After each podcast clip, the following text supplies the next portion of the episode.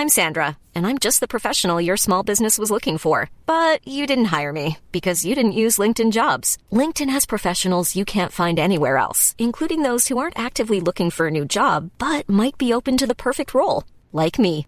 In a given month, over 70% of LinkedIn users don't visit other leading job sites. So if you're not looking on LinkedIn, you'll miss out on great candidates like Sandra. Start hiring professionals like a professional. Post your free job on linkedin.com/people today. Bonjour à toutes et à tous en ce morning mood du mardi 26 janvier. Euh, Je vous souhaite d'avant tout une bonne journée. Euh, alors, je vais aborder une thématique aujourd'hui, notamment où l'objectif n'est pas euh, d'avoir raison sur le marché.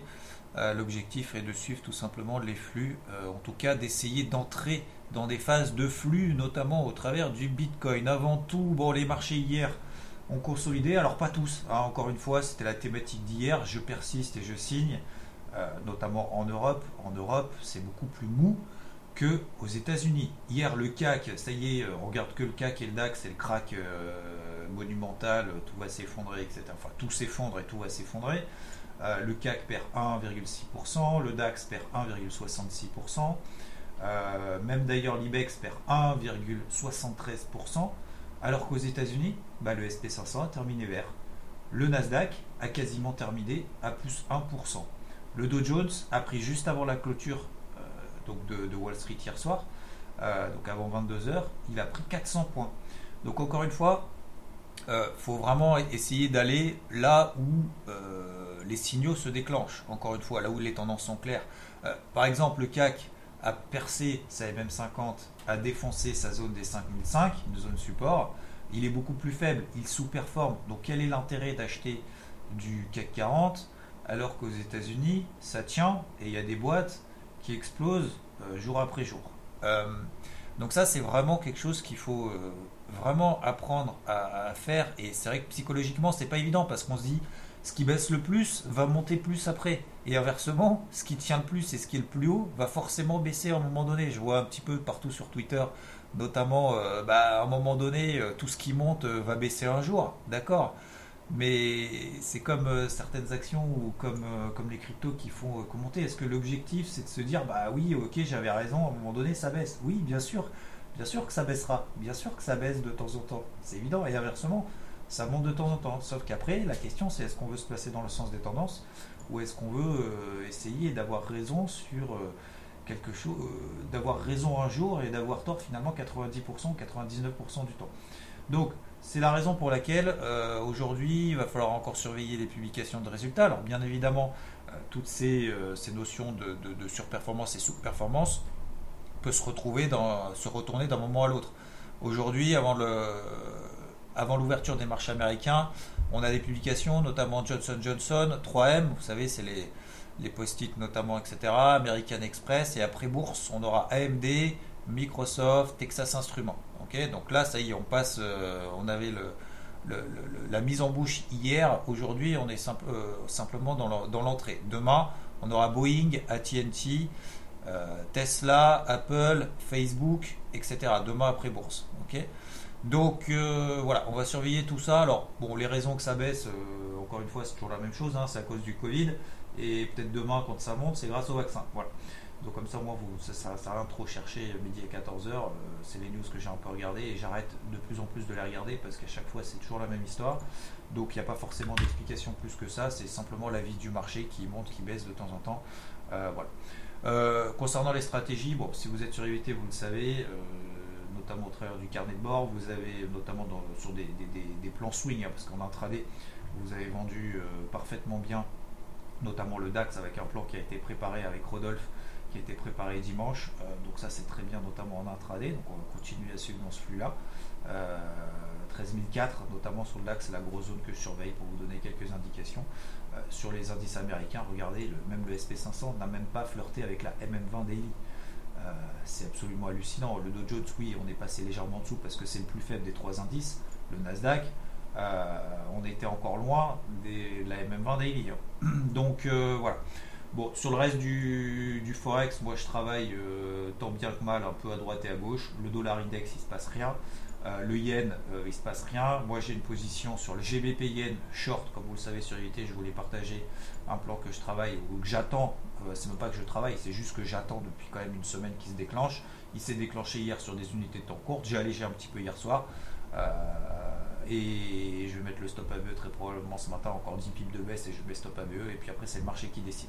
Concernant ce qui était très important aussi, donc sur la partie indice, sur la partie forex, il se passe quasiment rien. Sur la partie indice, encore une fois, il faut aller, euh, si on est plutôt baissier, travailler euh, DAX et CAC euh, ou IBEX si vous n'avez pas peur d'aller en Espagne. Et sinon, à l'achat, bah, toujours les indices américains les plus forts. Hein. oui, ça fait peur, effectivement. Moi, je comprends que ça fait peur d'acheter du Nasdaq maintenant.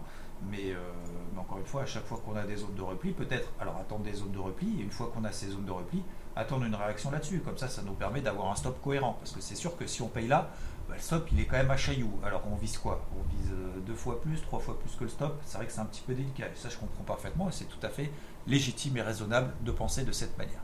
Sinon, ce qui est important, c'est sur Bitcoin. Je me suis trompé.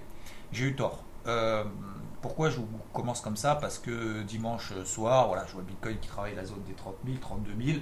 Et je vois qu'on a cette petite pression baissière, comme je vous l'ai indiqué.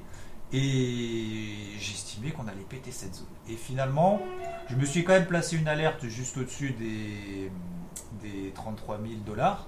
Et une fois qu'on a, j'ai placé cette alerte sur les 33 000 dollars, on a retesté pile poil ma zone des 33 700, 33 800 dollars. J'ai attendu la, petite réaction baissière là-dessus. Et là, je me suis dit, est-ce que finalement, euh, s'enfermer dans un scénario en se disant, ah bah c'est sûr que ça a baissé, est-ce que ça a un grand intérêt? Déjà, non, ça n'a absolument aucun intérêt. Mais euh, surtout, c'est d'être le plus objectif possible. C'est ce que nous enseigne l'analyse technique. Encore une fois, je vous l'ai rappelé hier. Du coup, j'ai placé un OC juste au-dessus des 33 700 dollars. Finalement, ça a été déclenché. On a eu un petit flux qui s'est mis en place avec un premier objectif à 35 000 dollars. J'ai fixé. On s'est arrêté juste en dessous. 35 000 dollars. J'allège, pour ceux qui ont allégé, qui ont suivi, ils ont pu alléger. Moi, j'ai pas pu alléger, je vous le dis en toute transparence, sur les 35 000, puisque j'avais un OC là-dessus, j'étais pas devant. On s'est arrêté euh, juste 100 dollars en dessous, malheureusement pour moi. Heureusement pour ceux qui ont pu alléger euh, juste en dessous. Et derrière, finalement, tout, replonge, je me suis fait sortir à BE, etc. Donc c'est pas grave, j'ai aucun regret sur l'entrée, bien au contraire, j'ai aucun regret sur le premier objectif, puisqu'on l'a fait quasiment euh, à 100 dollars près, et j'ai aucun regret d'avoir mis le stop à BE. Donc, ce qui est important là-dedans, mon message, c'est ne pas s'entêter dans, un scénario. Euh, moi, je fais des dizaines de plans, comme vous le savez si vous êtes sur IVT, des dizaines de plans chaque semaine. Ça ne veut pas dire que des dizaines, je vais partir du principe que je vais avoir raison, euh, je suis plus fort, au contraire. Non, le marché m'apprend encore toujours, tous les jours pas mal de choses et c'est ce que je voulais vous expliquer ce matin au travers de cet exemple concret sur Bitcoin que j'ai travaillé hier. Euh, je vous donnerai bien évidemment le suivi parce que je viens de le faire sur le GBP Yen. Si vous êtes sur IVT, vous, vous l'aurez mais je vais vous le donner ici si vous n'y êtes pas pour vous expliquer la finalité notamment du GBP Yen. Voir un petit peu. Encore une fois, je vous donne les trades même après coup lorsque ça se passe mal, lorsque ça se passe bien ou euh, lorsqu'il se passe rien. Parce que je pense que c'est comme ça qu'on apprend. C'est pas simplement en donnant des trades gagnants après coup en disant je suis le plus fort, le plus beau, le meilleur que finalement on apprend des choses qu'en tout cas que, ça soit utile pour vous. Sinon, ça n'a absolument aucun intérêt. Euh, donc euh, voilà, faut pas s'enfermer dans un scénario en disant euh, les marchés vont s'effondrer, en disant les marchés vont exploser, ça va tenir, etc. etc. Faut simplement essayer d'être le plus objectif possible, d'avoir des hypothèses de travail. C'est comme aux échecs. Aux échecs, vous avez plusieurs hypothèses de travail, vous avez 2, 3, 4 coups d'avance, mais vous ne savez pas l'adversaire en face ce qu'il va faire. Et en fonction de ce qu'il va faire, vous, vous allez dire, ok, donc il a fait ça, bah, je vais appliquer mon plan. Et puis une fois que votre plan est appliqué, il va faire encore une chose, et puis vous allez avoir encore 2, 3, 4 plans différent en fonction de ce qu'il va faire derrière. C'est exactement pareil sur les marchés. Euh, donc voilà, je m'enferme pas dans un scénario. Par contre, voilà, on revient encore sur cette zone des 31 000, 30 000 dollars sur le, sur le Bitcoin. Là, je ne vais pas chercher le point bas. Comme je l'ai fait hier, je ne vais pas chercher le point bas, je ne vais pas chercher euh, en disant, bah, de toute façon, il va à 200 000. Et je vais acheter n'importe comment, n'importe où, en disant, je vous avais bien dit d'acheter. Ça, peu importe, ça n'a absolument aucun sens. Donc il faut essayer de travailler les flux. Il y a beaucoup de flux qui se placent notamment sur les actions américaines. Il y a quand même pas mal de flux sur les, sur les cryptos peut-être à suivre, à déclencher. Et encore une fois, si ça se déclenche pas, on se place deux alertes. Si vous n'avez pas le temps la, journée de suivre, placez justement deux, trois alertes. Peut-être que ces morning mood vous aident. Peut-être que si vous êtes sur IVT, bah, ces carnets de bord, etc., ça vous aide également. Ou les plans de la semaine, par exemple, de Rod en DAX sur un intraday. vous placez 2-3 alertes, le but c'est pas de faire plus, plus on trade, plus on gagne, pas du tout. Le but c'est d'essayer d'entrer dans des phases de flux et puis à un moment donné, ça part. Et puis quand ça part, par contre, c'est là où il faut insister, c'est là où il faut continuer. Ça veut dire, ok, c'est bon, c'est parti, là j'y vais, j'y vais, j'y vais, j'y vais. Là, le Bitcoin, bah voilà, c'était le début d'un flux, très bien. On a fait un petit premier objectif, quasiment en dessous, quasiment en tout cas. Et puis bah, derrière, ça retombe, c'est pas grave, on va recommencer. C'est la loi du marché, c'est toute la beauté un peu du, trading, euh, en tout cas des marchés de manière générale. Euh, c'est que euh, c'est une perpétuelle finalement remise en question et que tout évolue d'autant plus dans le contexte actuel. Je vous souhaite une très belle journée. L'audio était quand même long, mais je pense que c'était quand même relativement intéressant. En tout cas, merci pour vos likes que vous soyez sur Twitter ou sur Spotify. Sur Spotify ou sur d'autres podcasts où vous ne pouvez pas le faire. Mais en tout cas, merci pour vos messages. c'est encourageant et ça me donne l'envie de continuer et de continuer ces Morning Wood. Je vous souhaite une très belle journée. Je vous dis à plus. Ciao. When you make decisions for your company, you look for the no-brainers. And if you have a lot of mailing to do, stamps.com is the ultimate no-brainer. It streamlines your processes to make your business more efficient, which makes you less busy. Mail checks, invoices, legal documents, and everything you need to keep your business running with stamps.com.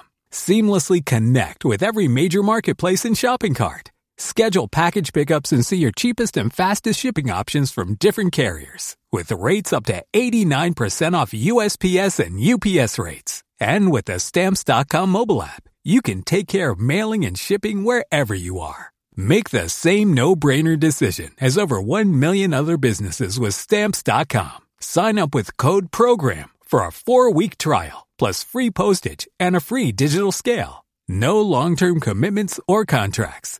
That's stamps.com. Code program.